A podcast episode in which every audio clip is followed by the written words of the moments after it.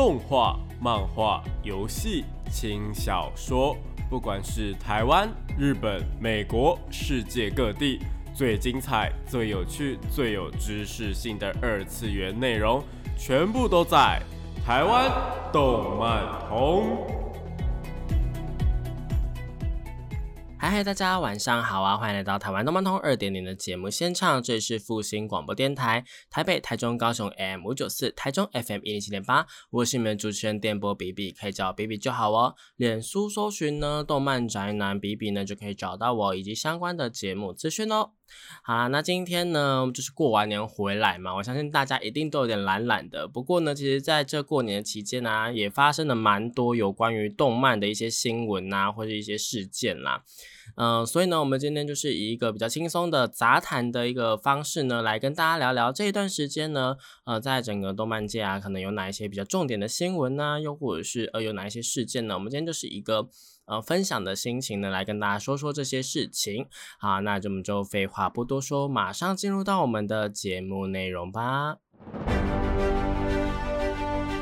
为您插播一则新闻：如果想要了解最新最正确的动漫相关资讯，那你就一定不能错过动漫宝宝。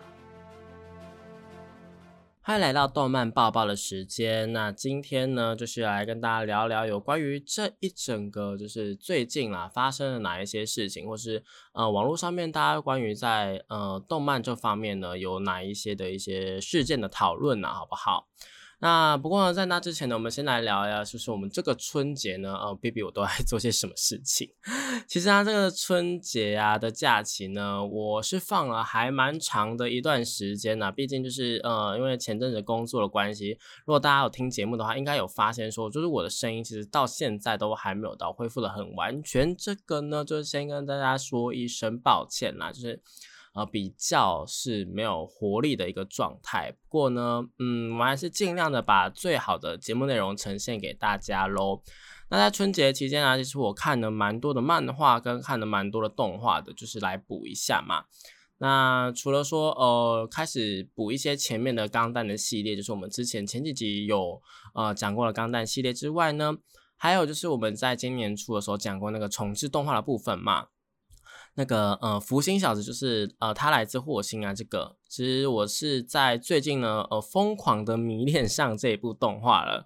呃，我现在来跟大家聊一下为什么我说我会疯狂迷恋上这个动画。因为呢，我们之前在第一集的时候，就是这今年的第一集的时候讲过，就是呃，从事动画它有一定的呃流量。就是原本的原作的粉丝呢，就是这个老粉丝们呢是会买单的，就是会觉得说，哎，重置，然后来看一下，说，哎，有哪一些地方改动啊？又或者是呢，有哪一些地方让他们觉得蛮新奇的，或者是呃改编了之后呢，有哪一些新粉丝他们在意的点啊，等等等等的，其实啊是有一定的流量的保障的嘛。那在这方面上来讲的话，呃，因为我最近又深入的看了一下，就发现说，哎，其实这一整部动画呢有蛮多。呃，算算是小彩蛋吧，又或者呢是算是一个我觉得蛮可爱的点，就像是呢，呃，男主角跟女主角啊，他们其实，在男主角他们家是在过生活的嘛，那男主角他们家的爸爸跟妈妈呢，竟然是第一代的男主角跟女主角，对，这是一个还蛮可爱的一个小彩蛋，就是以前演那个男女主角的人呢，现在来演男女主角的爸妈，然后就是都是同一个角色这样子，我就觉得哎。还蛮有趣的，然后啊，在歌曲的方面啊，尤其是第一个片头曲，就是《I U A》这一首歌呢，是里面有非常非常非常多的一个小细节的。那这一首歌其实是那个呃美波所演唱的，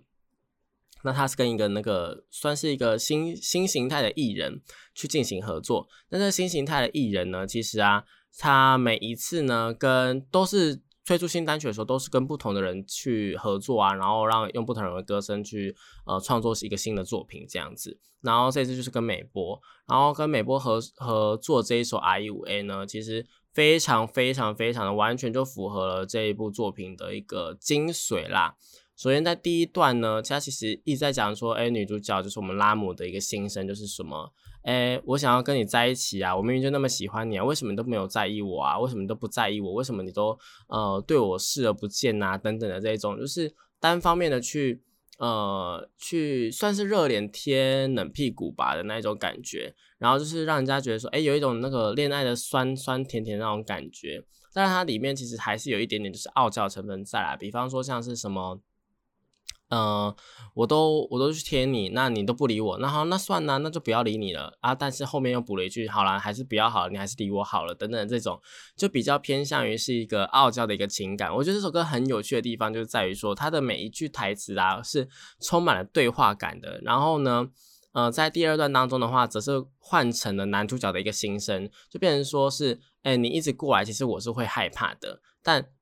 你这样子过来之后，我其实也是多多少少会有点担心你，等等等等，就是有点慢慢的被他感化到这样子。其实这两段来讲的话，就算是呢男女主角他们之间的一些情感上面的，呃，来来回回啦。所以说，我觉得，呃，作词作曲的人呢，一定都是看过这个原作的部分啊，所以才能够写出这样的歌曲。然后呢，我在网络上面看到有一些人的分析啊，我发现说，哎，蛮有趣的事情是呢，这首歌里面用了一个还蛮呃直接直白的那种在日文当中的双关，因为其实这一首歌啊是那个呃它的歌名叫做 I U A 嘛，那其实 I U A O 这个其实呢是呃日文的第一个那个发音嘛，就是 I U A O Kakiku Kiko 那个 I U A O 啊，那。他在开头的时候其实是唱啊啊 o a o 啊 e 五 a o 这样子的一个，其实算是一个小小的，呃，算是旋律吧。然后你就会讲说，哎，是不是一个电波的感觉？因为其实这整个，因为拉姆是鬼族的嘛，然后他会发电，然后想说，哎，是不是这样一个电波电波的感觉？就是 对我我自我自己其实也蛮喜欢这种电波的感觉的，所以我可能是因为这样才迷上这一部的吧。不过呢，那个 R E V 啊，其实是有呃蛮。蛮露骨的一个谐音，就是它是一个，I 以为是爱以为，就是它算是呢一个在日文当中算是饥渴那个爱情的感觉，就是哇，我好饥渴爱情哦的这种感觉。那它那饥渴爱情是非常非常的，算是充满了，我觉得算是有一点肉欲的感觉啊，就是哎，我我我我充我想要这个爱，我真的好想要这个爱，我想这个爱情的那种感觉。所以说，他用啊啊啊为 I E V O 这种，就是诶有一种的那个呃，算是轻松的带过这件事情。但他在歌词当中呢，其实也是蛮多这种呃直球的对决，我就觉得诶还蛮有趣的。然后在这一整首歌里面呢，其实呢，呃，这样子的一个感觉跟一个氛围啊，是让我非常非常喜欢。再加上说它的片头曲的动画呢，其实是做的做的真的非常好。所以呢，我真的强烈建议大家呢，如果还没有看过这部作品的话呢，是可以去稍微看一下的。然后呢，再加上说啊，我们之前可能没有提到那么的清楚，就是说，呃，这一次的重置动画，它整个的节奏变得超级无敌好。以前的老式动画，他们动不动就是可能做一年呐，就年番嘛，然后是五十二集起跳啊，等等的。那这这种作品啊，像是这种日常的作品，或者是什么乱码二分之一等等这种作品啊。其实也是非常非常长的集数，然后呢，呃，总会是，就应该是说这种单元剧的形式，就每一集啊都发生不同的事情啊。虽然说还是有主线在推，但是每一集几乎都是不同的事情、不同的事件，然后其实没有没有什么太多的互相影响，然后让大家就是在下班的时候或者呃放学的时候呢，可以去看一下，然后就算这一集没看到的话，其实也不会影响到剧情太多。大部分的情况下是这样子啊，就是在动画里面，那。为了呃，也算是迎接一个新的时代，或者是应该说就是动画一个转型吧。那现在当然就是串流平台比较多啊，又或者是说，哎，呃，在电视上面播的卡通或是动画越来越少了嘛，都大部分都在网络上面播，或者是说，哎，就是一一些地方就进行播放啦，好不好？不管是付费还是免费的，那这样子的一个播放形态啊，其实呢也是造成了我们在动画制作上面的一个不一样啦。那也是因为说现在的动画制作呢，当然是需要花比较多的成本啊，以及需要花比较多的技术啊，跟比较多的人力。因为如果再拿以前那一种，就是哎，真的是用手绘的啊，然后是几格，然后呃，其实动画上面来讲，我觉得技术上面一定有差嘛，技术上面一定有差，之后那你时间上一次也是会差出来的啦。虽然说我们现在可能在画动画上面啊，那个呃技术层面上，或者是那个工具层面上，都进行了很大很大的升级。那可能时间上有些东西会变得比较快，但有些东西当然是会变得说是比较需要去花时间的嘛。所以说这一整个下来来来回回啊，我觉得做动画的时间是变得比较久的。那如果要做到像是什么呃优辐射啊那一种，呃鬼灭之刃那种等级的，当然是又要更久嘛。但是呢，因为现在大众的人的口味啊，都真的是比较重一点点。那你一个经费或者是你一个人力不足的动画的话，他有没有爱啊？又或是呃，他有没有燃烧他的肝啊？又或者是他有没有就是用心去做，其实是看得出来的。那这一整个那个呃呃整个动画呢，我其实觉得他做的非常非常好，就包括我刚刚称赞过的那个片头曲的部分。那它在因这个时代变化之后，它的节奏变得非常的快。就以前那种单元剧，可能是一集就是一整个单元剧，然后它就拖很慢很慢很慢，就跟你看哆啦 A 梦一样，很慢很慢很慢。但是呢，现在这种呃十三集的动画呢，它就做的很快，然后会在一集里面塞可能几个剧情或者怎么样的，或者以前可能两三集的内容，它塞成一集来做。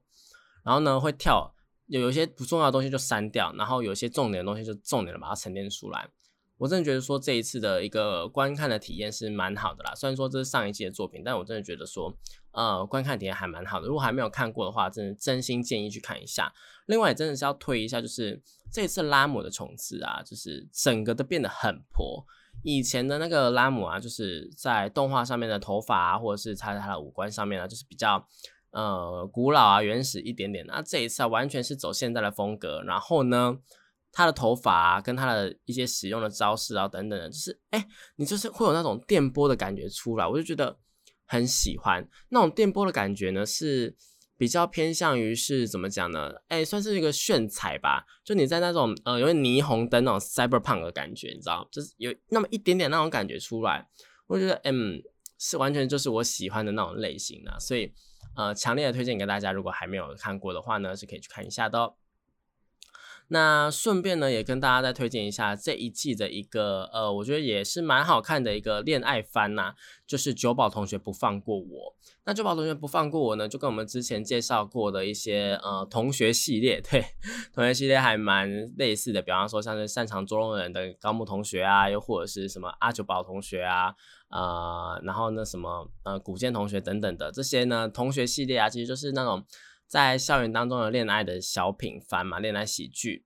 那这个呃，九宝同学不放过我呢，算是一部我觉得还蛮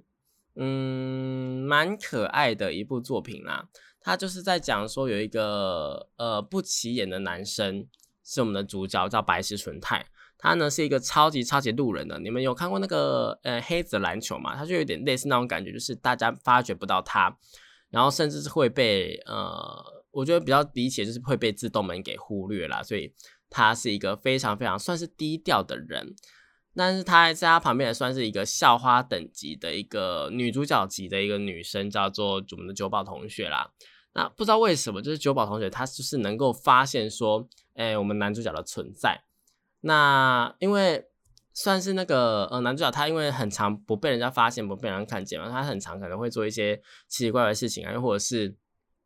就是会觉得说，反正大家没有发现我，那我就可能可以随便一点啊，等等的。但是偏偏呢，女主角就是看得到他，所以他就一直捉弄他，或者是呢，请他去做一些很奇怪的动作啊，然后让大家让老师啊或同学看看说，哎，到底会不会发现说男主角真的在做这些动作啦？然后在这之间呢，又有跟其他同学的一些互动啊，等等的，算是一个蛮。呃，蛮可爱的一个放闪的一个作品啦，就推荐给大家。如果大家喜欢这类型的作品的话呢，我个人是蛮推荐这一部作品的。好，那接下来呢，也是跟大家再推荐一部作品啊，算是呢我自己个人呢 还蛮意外，我竟然会喜欢这部作品的，就是我们的《妖幻三重奏》这部作品，其实还蛮特别的，是因为说它的作者啊是呃《出 包王女》的作者，也就是我们的史吹健太郎啦。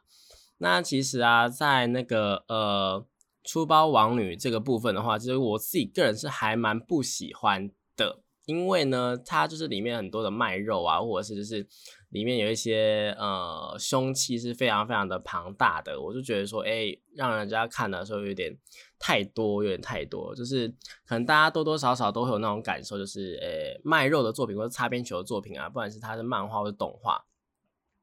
就让他觉得说，哎，这个东西是可以放在那个少年周刊的吗？这个东西其实应该是要放在可能呃十八禁区等等的，就会有那种那种感觉出现。所以我自己个人是蛮不喜欢的。但是啊，在这个呃新的一个作品，就是我们的妖幻三重奏当中呢，其实我自己个人是，呃，很意外自己会喜欢的原因是，它虽然说也是同样是一个擦边球的一个呃作品，但是啊，它在剧情上面，跟他在一个战斗的场面上面，跟他一个设定上面呢，我觉得是比。呃，出包王女出色还蛮多的。虽然说出包王女的一个世界观跟一个设定，我觉得也是蛮棒的，但它里面的一些呃情色部分太多了，我就没有到那么喜欢。但这个妖幻三重奏啊，把很多东西呢都呃比例都握得非常非常好，就有点类似像是那种伪恋的那种感觉，就是呃适时的给福利。然后适时的营造一些气氛，但是呢，在主线的部分同样也是在推进的，这个就是还蛮好的，我觉得是那种呃比较不是那种同学系列的，因为同学系列就是那种纯爱嘛，纯纯的爱啊，或者是那种捉弄系列那种，就是也是纯纯的爱的那一种，就不是那一种，但这种就是呃有点偏后宫，但是呢又没有到那么后宫，然后呃。又有一定的剧情的这种作品，我自己个人是还蛮喜欢的。像是那个呃，我们学不来，或者是那个呃，结婚那一部叫什么呃，五重奏。对，那个其实我自自己都觉得说，哎，那种作品我是蛮喜欢的。你不知道说他到底到底会跟谁在一起。不过这个《妖幻三重奏》的女主角是还蛮明确的啦。那这部作品呢，呃，它的故事的一个大概是在讲说，嗯。算是忍者世家男主角，那男主角他呢，就是常常会用忍术去驱逐，就是那些呃作奸犯科的妖怪。对，然后呢，他有一位很可爱的青梅竹马，但那个青梅竹马呢，她是一个算是一个特殊的身份，她叫妖巫女啦。那这个妖巫女的一个身份的话，就是会有那种。呃，我不知道大家那个知不知道那个犬夜叉不是那个四魂之玉嘛？四魂之玉不是会去吸引那个妖怪过来，就是想要吃掉你等等的，然后你他吃了之后就会变得说，哎，比较强。这个妖巫女就是那个概念，它是四魂之玉的概念，它就是拥有非常非常强大的一个魂力。那这个魂力的话呢，妖怪吃了的话呢，是可以让他们增强体健，然后就是呃变得更加厉害的啦，就是会吸引很多很多种的妖怪上门去想要去吃掉女主角。所以男主角呢，他从小就是一直在保护这个女主角的部分呐。然后某天呢，就是有一个妖怪之王，那白金，对，这个白金是一只猫，很可爱的白猫。那他就想要吃掉这个呃女主角。那男主角呢，在跟他对抗的过程当中，虽然说他成功的的封印了这个白金呐，但是呢，也被这个妖怪之王呢给下了一个秘术，就是性转之术。那这个性转之术呢，就是把那个呃男主角 变成了一个女生，然后是拥有一个呃白色头发的一个美少女这样子。那这个整部作品呢，其实就只有第一集男主角是用男主角的身份就出场，后面全部都变成说是呃用女儿身呢去跟大家去见面啦，好不好？所以呢，整个。呃，故事的结构就变成说是在帮助女主角在帮助男主角找回说他要怎么样变回男生的一个旅程啊，但同时呢，也是要继续的呃跟那些妖怪们去作战。那本作啊，其实呢，在很多的制作方面上，我觉得还蛮还蛮帅的，你知道吗？就在忍者。你知道，你知道，就是因为这种这种傻逼死的，就是那种给福利的，有这种擦边球的动画，其实很多时候他们大家就注意的点就只是，哎，那些福利画面好不好看呐？又或者是那些呃该有的地方有没有啊等等的。但这一个呃虽然说是福利动画，但其实它的一个所有的演出运镜都很棒。然后在战斗的场面上面来讲，不管是那个呃忍术的特效，又或者是那种哎。很像闪电 C 那种会把招式打出来，砰砰砰的那种感觉呢，其实都很棒哎。然后就想说，哎，这样的一部动画，你真的是把它当成是一个奇幻番呢，或者是忍者番来看，其实也是 OK 的，你知道吗？虽然我觉得说，哎，嗯，我觉得自己个人还蛮喜欢动画的表现呐。那在漫画的表现，其实我是先接触漫画，漫画的表现也是蛮棒的。然后呢，它的一个福利也不会到太过火，我就觉得，嗯。可以是可以看的一部作品。如果大家喜欢这一类型的，有一点偏呃福利的动画，又或者是有一点点呃你喜欢出霸王女的话呢，其实它也是找得到出霸王女的影子的啦。就不知道说后面的动画呢有没有办法再做得更好一点，因为其实这个作者他前期的时候呢，作品的那个嗯节奏都掌握的蛮好，但到后期会有一点小小的崩掉，就看看后期到底有没有办法把它救回来喽。我们就看呃动画组呢有没有办法把它整个救起来了，好不好？好啦，以上推荐的三部作品啊，就是应该会是今天就推荐的几部作品了。然后呢，后面的部分呢，将会带大家来认识一下，应该说就是听听最近发生的哪一些事情啦，好不好？那么就先休息一下，听一首好听的歌曲吧。欢迎回到台湾动漫通二点零的节目现场，这里是复兴广播电台台北、台中、高雄 M 五九四，台中 FM 一零七点八，我是你们主持人电波 B B，可以找 B B 就好哦。脸书搜寻电波 B B 就可以找到我以及相关的节目资讯啦。好啦，那今天呢，就是继续来聊聊我们有关于一些动漫的事件嘛。那其实这礼拜啊，呃，最大的一个事件的话呢，其实当然就是我们的呃台北国际动漫展啊，其实诶已经展开了。然后呢，就是到 到昨天而已，就到礼拜二，所以就呃如果没有参加到的人呢，就是可能要去参加别场了，就已不会是台北国际动漫节了啦。好不好？那其实这一次的动漫节呢，我觉得呢，评价上来讲的话，有蛮多的好跟不好的地方的。那虽然说我本人呢是没有时间去的，不过呢，不过不过不过，在这一整个动漫节里面呢，有很多的新闻跟很多的一个花边的一些消息。首先第一个呢，当然就是呃比较不好的事情啦。呃，就是我们的动线的问题。其实每一年呢，在办活动的时候，主办单位在办活动的时候，多多少少都会有动线上面的一些问题。就比方说，没有考虑到呃人潮会有这么多，或者是没有考虑到说，哎，这个东西的那个会那么的庞大。呃，但是呢，我自己个人是会觉得说啦，我们先讲一下这整个事件好了。这整个事件呢，就是呢，很多人都被插队。甚至是呢，有一些就是前前天的夜排的人啊，或者是就是在旁边守候的人啊，然后他们的一个进场的顺序啊，跟那种呃，或者是跟那种哎一大早才来，或者是那种很晚才来的人是一起被放进去的。这件事情其实是会让他们蛮觉得蛮不爽的。当然呢，呃，当然所有的活动啊，主办单位都不鼓励夜排，真的是不鼓励。但是至少你一大早来的，跟你后面来的人。是应该可以区分开来他们的进场时间的吧？但是没有哦，主办单位就是一次给人家全部放进去。我想说，哇哦，这样子真的是会造成一个蛮大的一个呃冲撞或者是怎么样的？因为你们知道说，其实这种人很多的，我我跟你讲，这是整个累积起来，只其实在第三天的时候已经是三十四万人了。那这么多的人，那挤在一个会场里面，一个很。操，我们我们说它很大好了，就是在南港展览馆很大好了，我们好好很大，但是其实呢，讲真的，你几万人挤在里面，也是一个非常非常庞大，而且让人家觉得说可能呼吸困难的一个数数字啦。但是你竟然是就是直接把全部人都放进去，然后去造成一些推挤啊，或者是一些让人家觉得呃心情不愉悦的一些事情，其实是应该要检讨的，是应该要检讨的。而且呢，再加上说，其实国内外啊很多次的活动啊，都是这一种人挤人、人挤人挤，然后就是会发生一些惨况，或者是可能有一些人就因此受伤啊，甚至是丧失性命的也是有。国外就有那一种哎，comic con 啊，然后就是很多人都挤来挤去，用冲的爆冲，就有人被踩死。所以说这件事情呢，我觉得。国外已经发生过那么多次，国内多多少少也有受伤的事件产生，然后竟然说这一次是这样子去放人的，我就觉得哎，还蛮讶异的啦，好不好？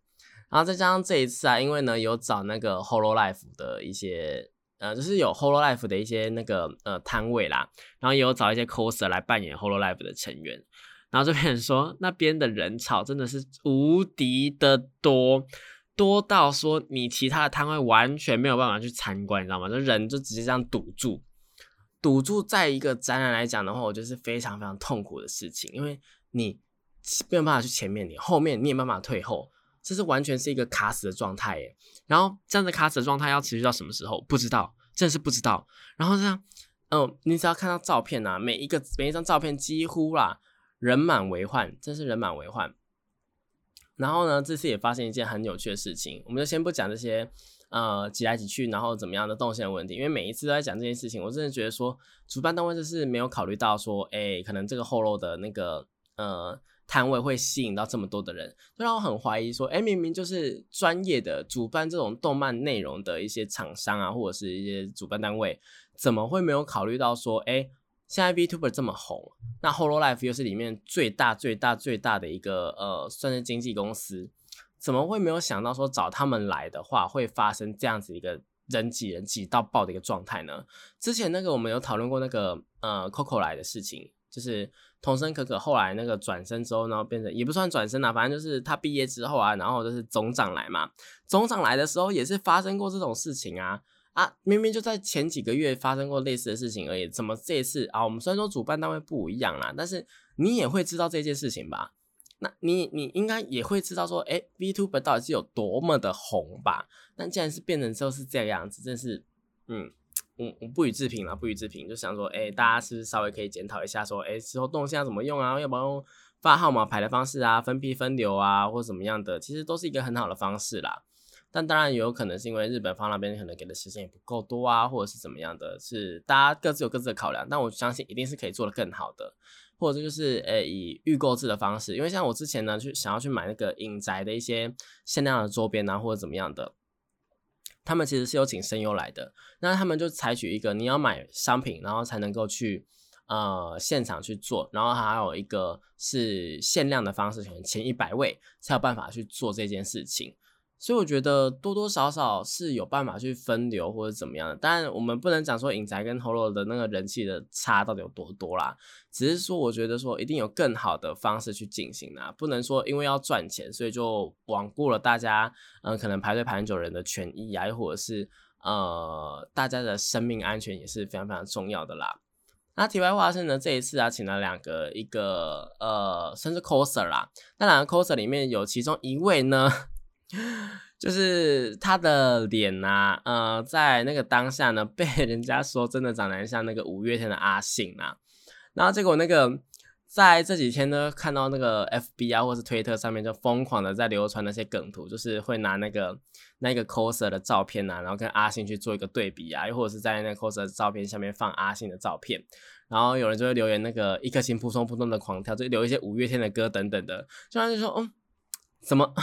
我真的是一看就回不去，你知道吗？就想说，哎，真的长得蛮五官有有有那么一点点的神似啦，好不好？但是就是想说，也不要这样子说一个 coser 吧，或者怎么样的。但是就是这一件事情就造成一个网络上面算是一个迷因啦。嗯，我觉得还蛮有趣的。不过呢，他们还是长得不太一样的，就希望说，哎，喜欢他们的粉丝不要跟我讲这件事情，就觉得说，哎，我在。侮辱他们或怎么样，我只是把这件事情拿出来讲而已啦。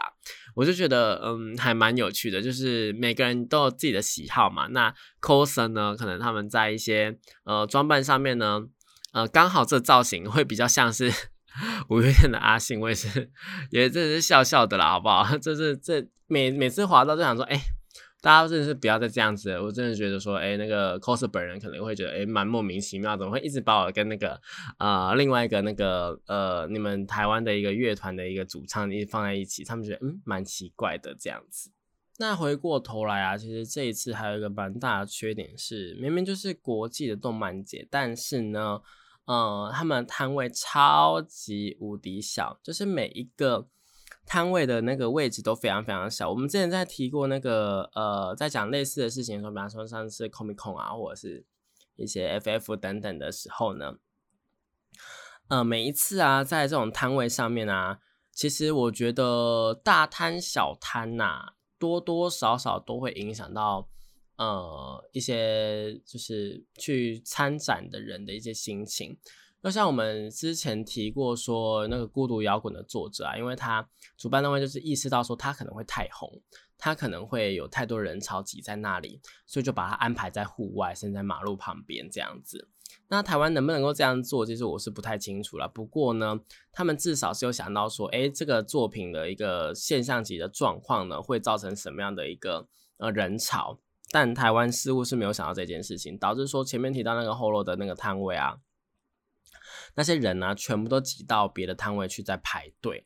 那这挤到别的摊位去排队，是一件多么多么多么多么让人家觉得嗯不开心的事情。我想大家在逛夜市的时候应该也都知道，比方说夜市就是小小的一条路嘛，对不对？然后小小一条路，然后你就是挡在前面，然后甚至是你就是排队排到别家的店门口这样子的话，其实多多少少都会被呃他们店家自己就会被骂或者怎么样的，然后就会造成说哎一些纠纷。所以很多店家就会说：“哎，你排到我们后面，然后他们有一个专属的动线这样子，甚至是呢，可能他们生意比较好的话，就要去把旁边也租下来这样。”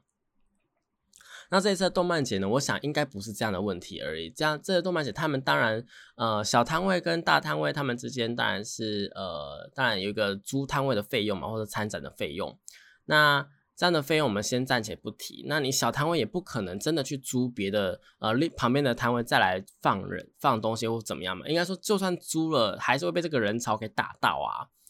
所以说他们是很难去呃化解这个问题的。那就会变成说我们这一些呃他们这些店家不开心就算，常常不开心就算。然后呢，我们这些去参展的人呢也是不太开心的。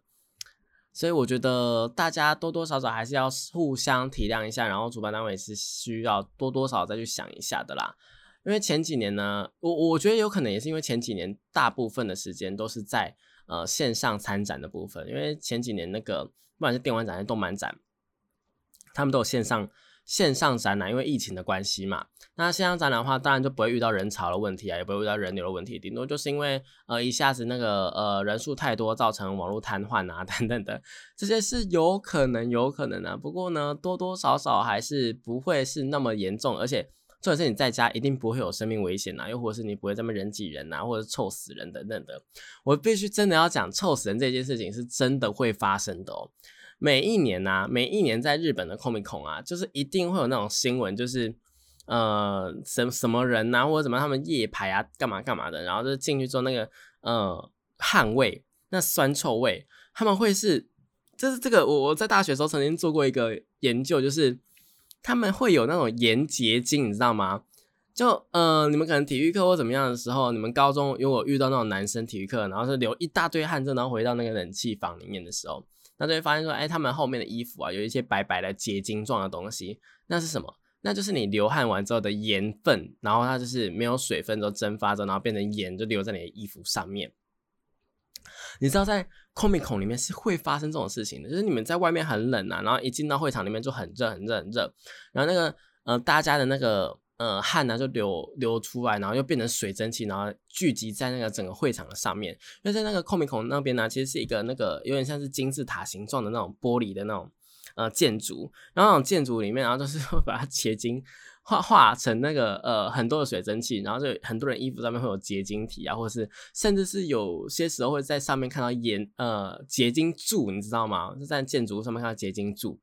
是超级无敌夸张的事情，我我这个真的是大家可以去稍微查一下，我真的觉得很有趣。但你们就能够想象说那样子的一个汗的一个味道，那样子一个汗的一个蒸发啊等等的那个味道到底有多么的可怕？它是可以用臭酸味来形容的事情诶，你们知道吗？所以在虽然说台湾比较好一点点，是因为它的通风做的比较好。然后呢，在台湾那边，因为南港展览馆一定是比 Comic 那个场地建的还要晚嘛，所以在很多的设施上面，或是排气上面，或者是我们的气候上面，其实也是有差，没有到那么的极端，所以不会有这种太突兀的现象出现。但是我真的还是，因为我们我上次去的时候，真的是有看到一些人，因为那时候是夏天的场次，夏天场次真的是会看到，诶，看到一些。就是人的身上有一些呃盐分的残留啊，或者什么的，呃，所以大家真的是在那个呃会场里面是需要去补充你的水分的。毕竟你的一些水分呢，都汗都流出来之后啊，那盐分留在你的身上，就比方说你真的脱水脱的很严重了，好不好？大家真的是要好好的补水，补水很重要。就是我是今天这一段最后面就真的想要跟大家说，喝水喝水真的很重要，不然的话，其实呃在军中的时候啊，不会说大家都提倡说一定要喝水喝水干嘛的，大家都去喝饮料或是怎么样，就是不要喝水也没关系什么的。其实呃这是一件很严重的事情啦，就是如果说呃中暑啊或者脱水等等的这些呢。是会造成人体的机能呢去下降啊，或者是甚至造成器官的衰竭等等的。嗯，我之前看过一个惨案是呢，美国那边啊有一个警车，应该说美国那边有一个警察，就开车回家之后啊，然后他的老婆就是可能要上车去找东西，就在他的警车后面去找东西，然后就找一找之后呢，不小心那个门就关上了，然后他就被热死在里面了。为什么呢？因为美国的警车那边呢。呃，因为那种逮捕犯人的警察后面那个门呢是没有办法从里面打开的，为了防止犯人逃跑嘛，所以一定要从外面打开。然后再加上说，它可能会有一些防防弹呐，或者是什么防声音的那样玻璃啊，所以呢，你是没有办法呃从里面发出声音的。再加上说，它前后座为了要安全起见，所以说呢是会有一些铁栏杆啊，或是一些强化玻璃等等的，所以等于说它是被困在后座。然后呢，等到他被找到的时候，他已经热死在里面了。就因为美国那边可能加州那边呐，然后呢是天气非常非常炎热，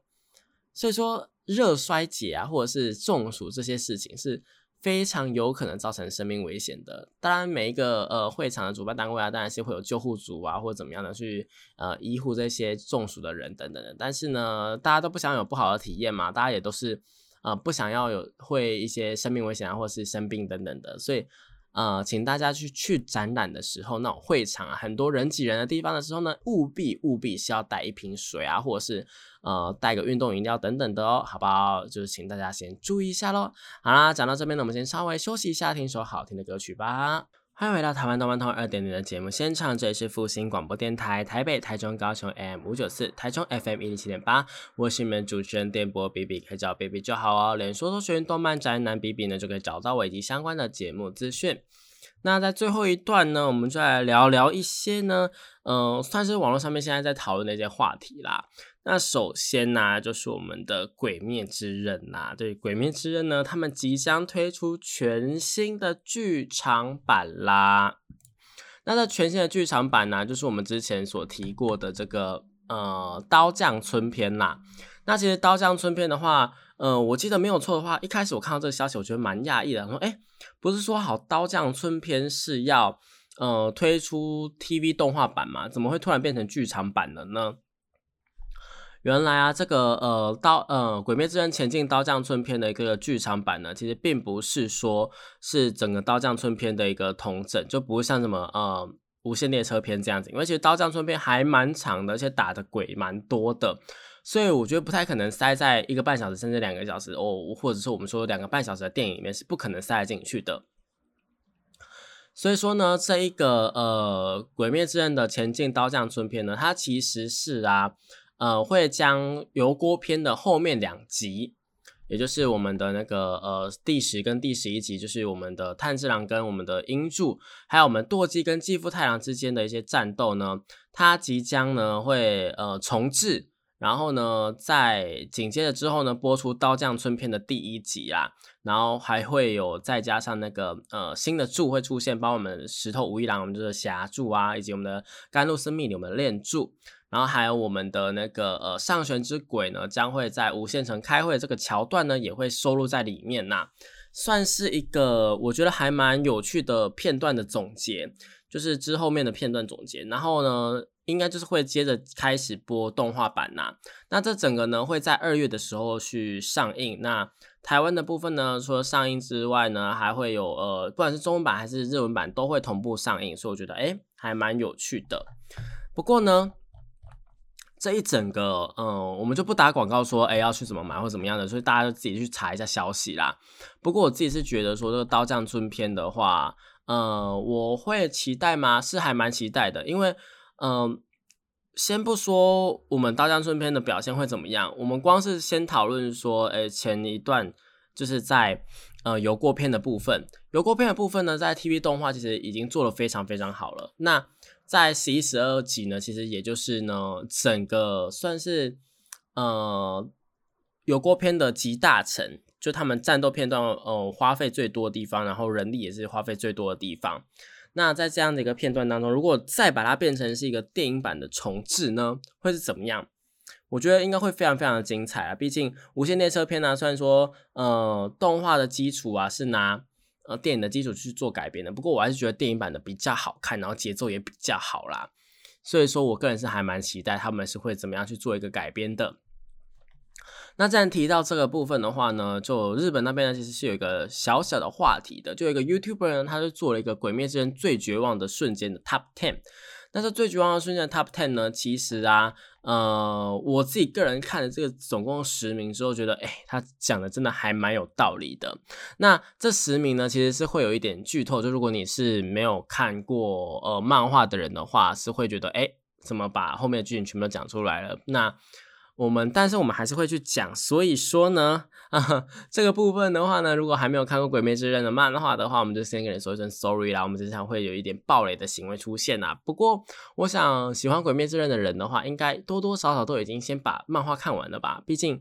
中间拖了这么久，我们油锅篇到现在这个呃刀匠村篇的话，也是隔了整整一整年呢。更不要说第一季动画播出的时候呢，到无线列车篇，那其实我们今天已经中过经过了三四年的时间了吧？我觉得，所以说，呃，还没有看过漫画的人，我真的觉得，诶，你们进度有一点点慢啦，好不好？不过我们就是，如果你真的很介意的话呢，可能选择性的略过一下，好不好？那它的第十名的话呢，就是我们的那个上弦的蚁窝座的初登场啦。那这上弦蚁窝座的初登场是出现在无线列车篇的时候啦。那其实无线列车篇呢，它在呃这个部分，因为岩柱跟他对打，然后让大家觉得很绝望，这我觉得是大家有目共睹了。因为无线列车篇卖的很好嘛，所以说，嗯，这一整个章节呢，算是第一个送掉的柱，那就是第一个死去的柱，所以让人家绝望感还蛮深的。不过后面呢，就是越演越烈，然后就。相较来讲的话，就变成小 case 了。不过，如果是纯看动画的人来讲的话，这个应该是目前为止最绝望的瞬间吧。毕竟之前的都没有这么的呃直接送头啦。嗯，那第九名的部分的话呢，则是炭治郎的死亡。炭治郎的死亡呢，其实是在那个呃无限就是最终最终决战的时候啦。然后他们在跟无惨对决，然后那时候啊。的探长死亡呢，就是大家并没有觉得他真的会死啦，大家就只觉得说，哎，现在的话，探长应该之后会再站起来啊，然后变成是怎么样很厉害的人呐，或者是他会使出什么大绝啊，去把无惨给打死啊，等等的。所以大家其实并没有把这一个事情看得太严重，然后所以就把他定了第九名了，这样子哦。那第八名的部分的话，则是无惨去放绝招啦。其实，呃，九八七。名啊，其实都是在无惨的最终决战的时候，就是无惨他一个压倒性的一个实力啊，然后到第七名，同样也是探长的死亡，只是这个死亡呢是后面真的是大家已经断手断脚，就前面那个呃第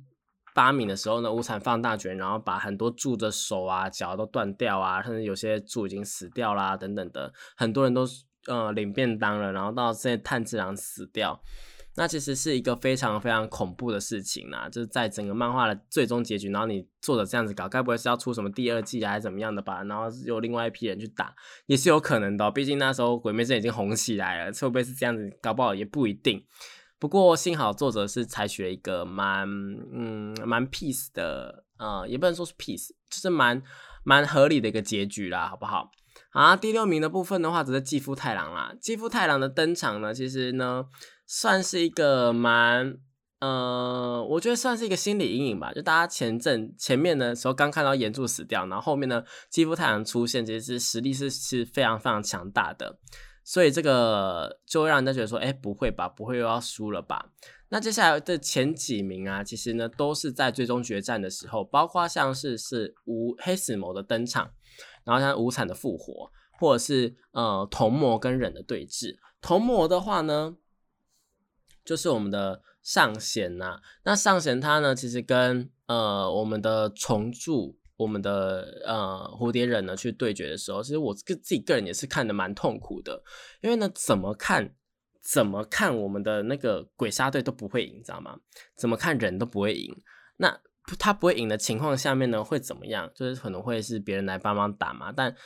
最重要的事情还是说他在打的过程当中一直受伤啊，然后一直怎么样怎么样的，就让人家看得非常非常痛苦。然后要中毒又不是中毒的，然后就会让人家觉得说，哎，怎么会这样子？然后就是嗯，非常非常的绝望啊，因为这个是绝望的排行榜嘛，就让人家觉得说，哎，怎么样都打不会赢的话，是不是早点逃啊，或者怎么样会比较好？那。嗯，我自己个人觉得这个是我自己个人最绝望的部分，因为我自己个人还蛮喜欢忍的。那后面的话呢，其实第二名的话，我觉得也蛮绝望的，是炭治郎的鬼话。那炭治郎鬼话其实就是最后面的时候啊。呃，我们的无惨呢，他把所有他的一些鬼的那种血啊什么的，全部都打到那探长身上，然后探长变成一只鬼这样子。那如果探长真的变成鬼的话，你知道会会变成怎么样呢？可能就会出第二季，你知道吗？就变成说，哎，现在是祢豆子已经解除他的鬼化了，然后变成祢豆子去背着哥哥，然后去去去杀鬼啊，或者去解救这个状况，搞不好也不一定，好不好？但当然不会是这样子做啦。那最后呢？呃，当然是一个和平的结局。只是说，因为炭治郎他们在，应该说所有的人在这一场战斗中消耗的能量真的太多了，所以大家就是算是牺牲了自己啊。然后在那个年代啊，当然平均寿寿命也不会到太长，所以说就是嗯，平安的老死啊。然后呃，有一些后代的产生这样子。我觉得《鬼灭之刃》的结局是蛮 peace 的，然后也是蛮 OK 的啦，就是到最后面的部分呢，虽然说有一点点呃凄凉的感觉，但现代化的时候，我个人看是还蛮开心的。那第一名的话呢，则是我们黑死魔的登场啦，因为黑死魔那时候登场的话是跟霞柱打，然后霞柱那时候又是人气很高很高的角色，所以霞柱那时候就是变成说，嗯。是不是会死掉呢？嗯，好像会哦的那种感觉。然后到最后，嗯，大家也知道发生什么事嘛，所以说蛮嗯蛮让人家绝望的啦。那以上就是一个小小的分享，就有关于《鬼灭之刃》的一个绝望排行榜的部分啦。那最后呢，来跟大家分享一件我觉得个人看了蛮有趣的事情是：你们知道日本的 Netflix 上面是没有吉普力的动画的吗？这件事情让我蛮讶异的，因为在台湾的串流平台上面呢，不管是那个中华电信的 Emomi 啊，或者什么的，呃，或者是那 MOD 啊，然后那个 Netflix 啊，或是 Disney Plus 啊，其实他们呃有几个平台多多少少都是有吉卜力的作品在上面的，而且是完整的作品。